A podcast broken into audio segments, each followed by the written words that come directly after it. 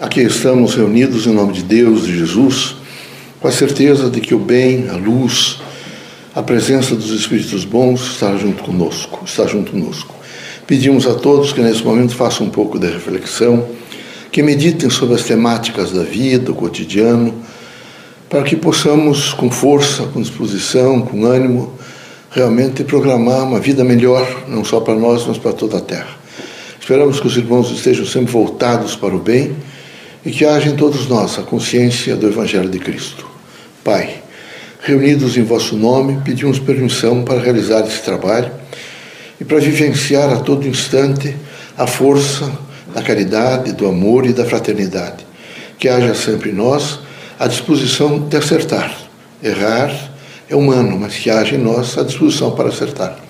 Que possamos, com dignidade, espírito público e força, ter o poder de renúncia procurando sempre o equilíbrio no bem. Sob todos os pontos de vista, a nossa consciência esteja voltada para uma construção de um mundo melhor. Que nesse momento, em todos os momentos sequentes da nossa vida, possamos viver intensamente o sentido do nosso Criador, portanto de Deus, de Jesus Cristo, nosso Mestre, e dos guias amigos e protetores. Que assim seja. Que a paz e a luz de Jesus baixe até vós que as forças que emanam da sabedoria divina do Pai recaiam até o vosso espírito, penetrem em vosso coração e brilhem sempre no vosso lar. Leocádio José Correia, boa noite. Que católicos, protestantes, espíritas, religiosos em geral, o homem, esse do cotidiano, da vida, possa nesse momento se autoconhecer, perceber o outro e estender as mãos. Esse é um momento trágico da humanidade. Veja, a humanidade cada vez fica mais belicosa mortes, atentados, os centros urbanos com medo, enfim, uma insegurança geral. O que é que isso representa? Sendo uma força conspurcadora do materialismo. Nós queremos que os irmãos todos sejam fortes. É forte o homem que tem fé em Deus. Não é possível, nesse momento, deixar de pensar numa coragem suficiente para viver a força do bem. Que horror, por exemplo, que é a miséria, a fome e a atomicidade. Esses são os flagelos da humanidade. É a miséria, a fome e a ameaça de extinção do gênero humano na Terra pelos políticos. Veja que, imagine no ano 1000, depois no ano 1500, quem é que pensaria que evoluiria, por exemplo, o sentido do conhecimento para ter bombas hum, que pudessem realmente instabilizar a vida na Terra? O que é que isso representa se não uma incúria materialista? É fundamental que os irmãos todos estejam sempre conscientes de si mesmo e com as mãos dadas uns aos outros, se ajudando, construindo-se e evoluindo. É preciso que haja paciência e espírito público. No entanto, muita coragem. Sob todos os pontos de vista, os irmãos devem estar sempre dispostos a entender que pobre, o rico, feio, o bonito, doente, o sadio, moço ou velho, é nosso irmão. E nós precisamos um olhar de compaixão, de, de gratidão, um, um, olhar que diga a ele que nós o compreendemos.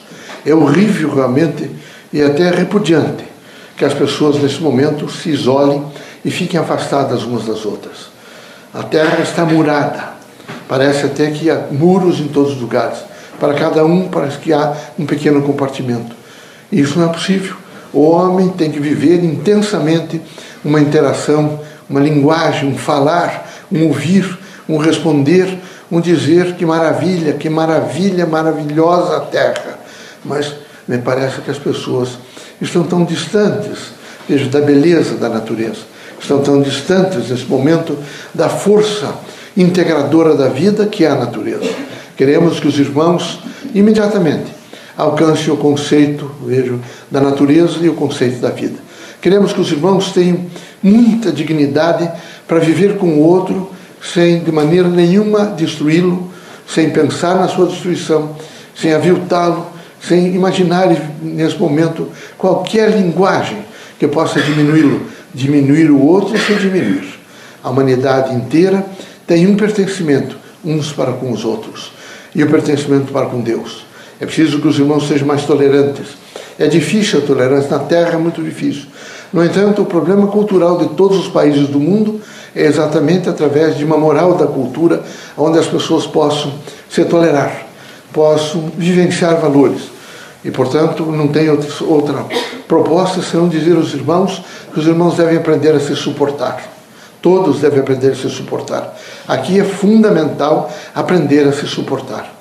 Para que os irmãos tenham saúde, para que os irmãos se transformem, para que os irmãos tenham coragem, para que os irmãos alcancem o dia seguinte renovados.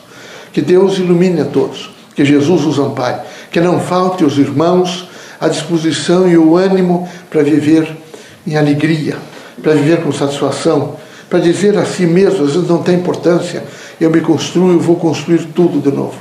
E lembre-se que coisa fantástica a natureza. Procurem vê-la como mentora, ela permanentemente oportunizando os irmãos a alegria, oportunizando os irmãos os matizes de cores, cores oportunizando os irmãos o oxigênio e tantas outras coisas da própria vida.